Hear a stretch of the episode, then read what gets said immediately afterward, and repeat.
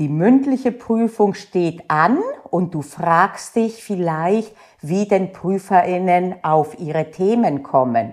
Oder aber die Prüfung steht gar nicht an, aber du hast dich das schon mal gefragt.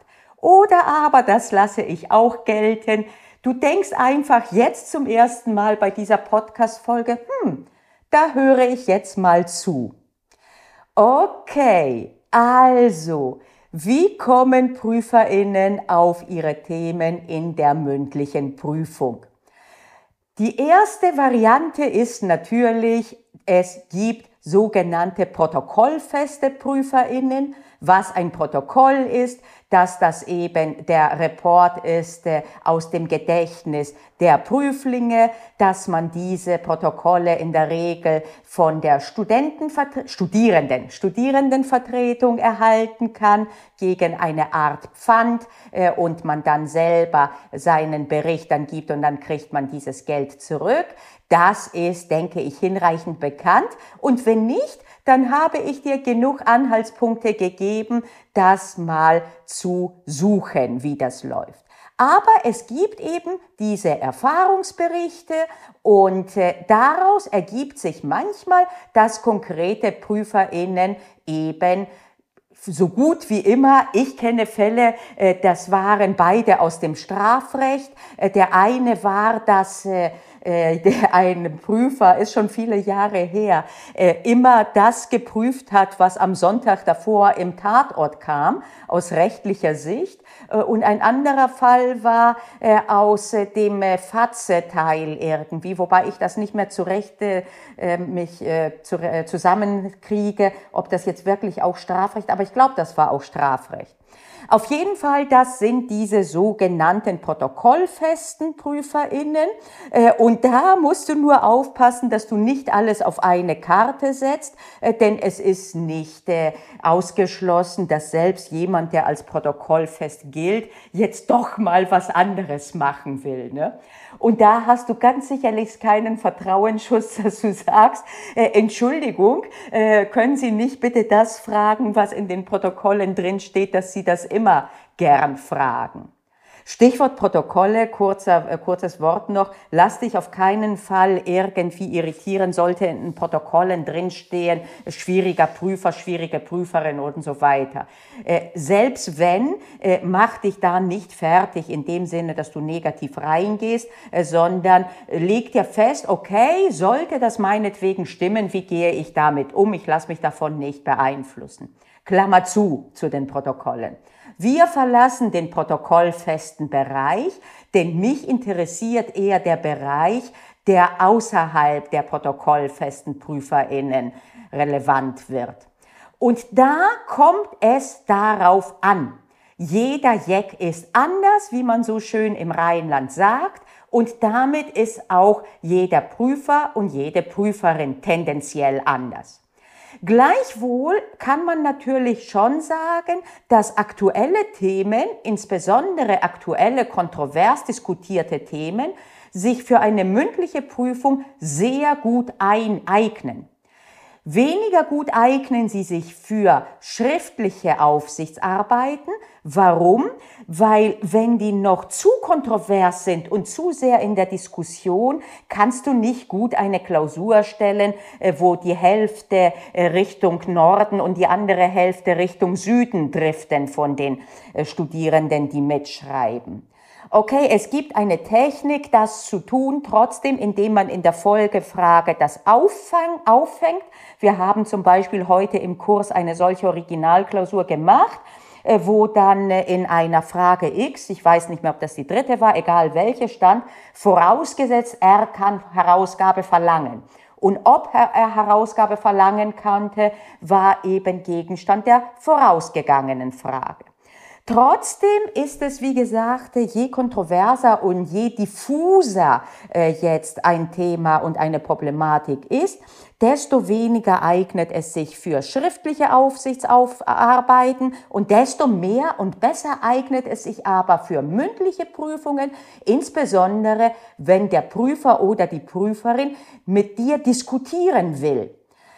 Und äh, das könnten zum Beispiel Themen sein wie der Dieselskandal, der mittlerweile gar nicht mal mehr unbedingt als aktuell geltend äh, muss, aber trotzdem aktuell genug ist. Corona-Krise, Wegfall der Geschäftsgrundlage, ja oder nein. Was ist, wenn ich geheiratet habe, Hochzeitsfeier, ist es zumutbar, dass ich sie verlege, ja oder nein, kommt drauf an. Ne? Das sind tolle Dinge. Wie kommen jetzt die PrüferInnen an diese Themen? manchmal durch Zufall oder aber weil der oder diejenige äh, aktuell dazu einen Aufsatz geschrieben hat, äh, dann ist natürlich klar, dass das Interesse dort besteht. Aber auch, äh, wir haben unsere Quellen, die wir anzapfen, äh, und einige davon sind die, die du auch anzapfen kannst. Zum Beispiel kannst auch du dir äh, abonnieren den Podcast, äh, Quatsch, den Podcast, äh, den Newsletter des äh, Bundesgerichtshofs äh, zu den erschienenen Urteilen und Beschlüssen. Du kannst auch abonnieren den Service von Juris, äh, der nicht mehr ganz so übersichtlich ist wie früher der Tagesreport, äh, aber doch äh, äh, noch besser inhaltlich aufbereitet ist, nur nicht so auf einen Blick. Also ich finde den Libra heißt er. Ähm, auch das ist äh, zum Beispiel ein Aspekt. Äh, auf äh, Legal Tribune Online ist halt sehr oft gutes Material drauf. und das sind Dinge, die wir uns durchaus auch anschauen. Ein anderer Weg, und das ist einer, äh, bei dem ich sehr, sehr oft mitwirke, ist, dass man befreundete oder auch nur bekannte Kolleginnen oder in meinem Fall ehemalige Kolleginnen fragt. Ich werde sehr oft gefragt von meinen Bekannten, warum. Es ist nämlich auch bekannt, dass ich zweimal im Jahr einen Examenskurs im gesamten Zivilrecht mache. Das heißt, dass ich doch relativ stark ajour bin an, bei, äh, im Hinblick auf diese, äh, diese aktuellen Themen. Und deswegen passiert es wirklich oft, äh, dass ich entweder eine konkrete Anfrage habe, hör mal, hast du denn eine Idee, was ich morgen prüfen kann? Oder aber äh, auch, dass man sowieso schon sprach und ja, ach, morgen oder übermorgen habe ich eine mündliche Prüfung und manchmal sage ich von mir aus auch, ach, ich habe was Interessantes für dich. Okay, also, und das ist etwas natürlich, das ist nicht vorhersehbar. Ne? Denn äh, da kann durchaus dann ein Bekannter oder eine Bekannte äh, einen äh, Impuls geben, den du gar nicht antizipieren kannst, weil das eben nicht äh, zum Kernbereich gehört äh, der äh, Prüferin oder des Prüfers, äh, der für dich relevant sein wird. Das ist also, immer musst du damit rechnen halt, äh, dass äh, allgemein etwas auch rankommt, ohne dass du sagen kannst, und das ist das Letzte, worauf ich hinaus will, äh, ohne dass du sagen kannst, ach, das ist jetzt, was liest die Person X, ergo wird das oder das oder das kommen. Äh, ich spreche da aus großer Erfahrung, denn ich habe zum Beispiel äh, Sachen thematisch in der Pipeline, äh, wo ich nicht zwingend Vorlesungen zuhalte. Äh, und äh, Kapitalgesellschaftsrecht kann ich prüfen. Äh, ich habe es aber in den, und habe es auch immer wieder im Schwerpunktbereich geprüft. Ich habe es aber in den letzten Jahren nicht mehr selbstständig gelesen. Ne? Äh, das heißt, äh, pass auf, äh, wenn du umgekehrt eliminierst und du dir sagst, ach, der oder die liest immer das oder das oder das, also wird das das Steckenpferd sein. Es kann sogar genau umgekehrt sein, dass gerade das, was man ständig in den Vorlesungen vertritt, einem irgendwann zum Hals heraushängt. Also, äh, wie, äh, wie schließen wir diese Episode? Was nehmen wir da mit? Wir nehmen mit erstmal natürlich äh, äh, Protokolle durchaus äh, anschauen. Wir nehmen mit immer bereit sein, äh, zu aktuellen Themen diskutieren zu können. Noch einmal wichtig, diskutieren zu können. Niemand erwartet in der mündlichen Prüfung, äh, dass du eine Dogmatik, die noch gar nicht ausgeformt ist, äh, dann selber irgendwie haarklein rüberbringst. Äh, man muss aber durchaus in der Lage sein, zu zeigen, dass man verstanden hat, worin die Probleme liegen. Äh, das Gleiche ist zum Beispiel jetzt auch mit diesem neuen Kaufrecht, mit der Abgrenzung. Wann ist es bereits die Art einer Sache, so dass die objektiven Anforderungen an die Art anknüpfen? Wann geht es um eine Beschaffenheit?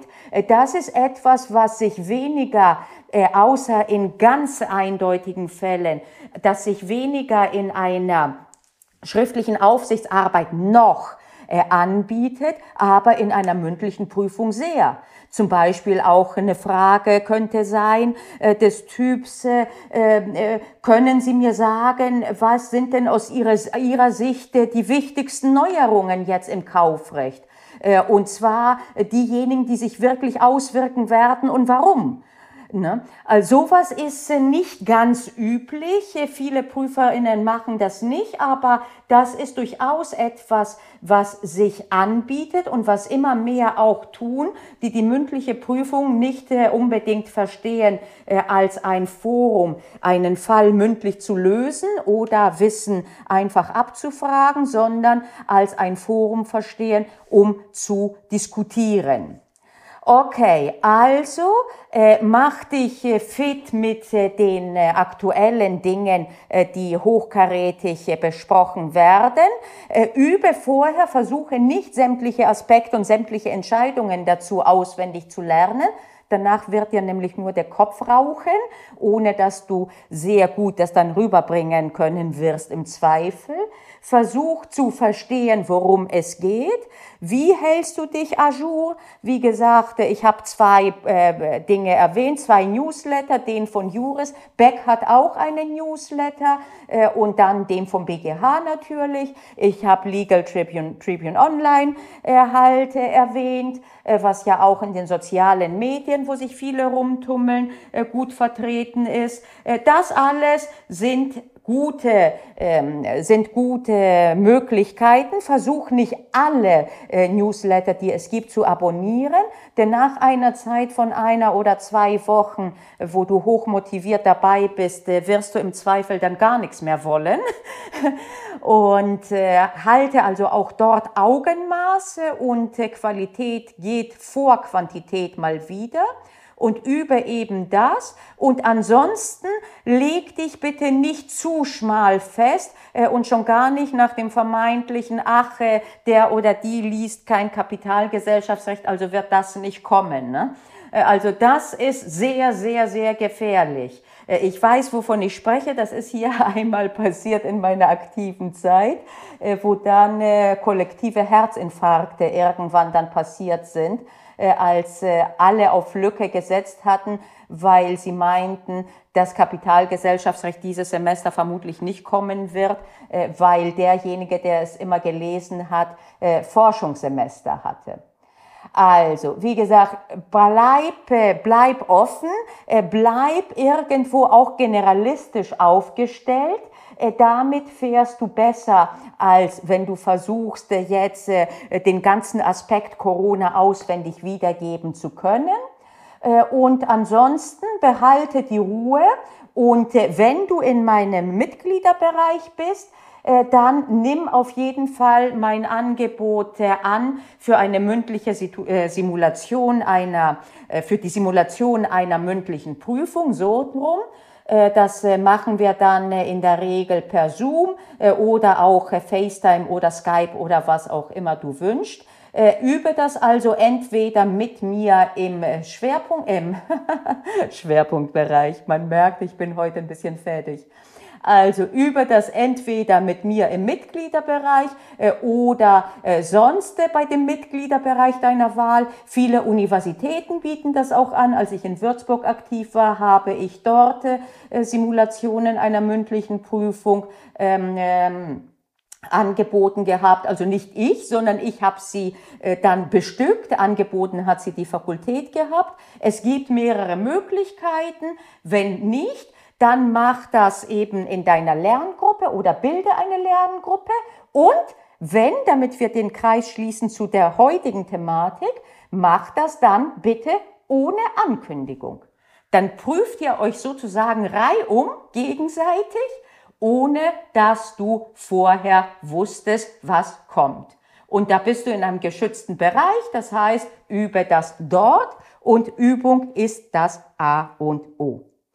Okidoki. Also in diesem Sinne einen wunderschönen Resttag und ich habe jetzt aus dem Nähkästchen geplaudert und sage bis nächste Woche.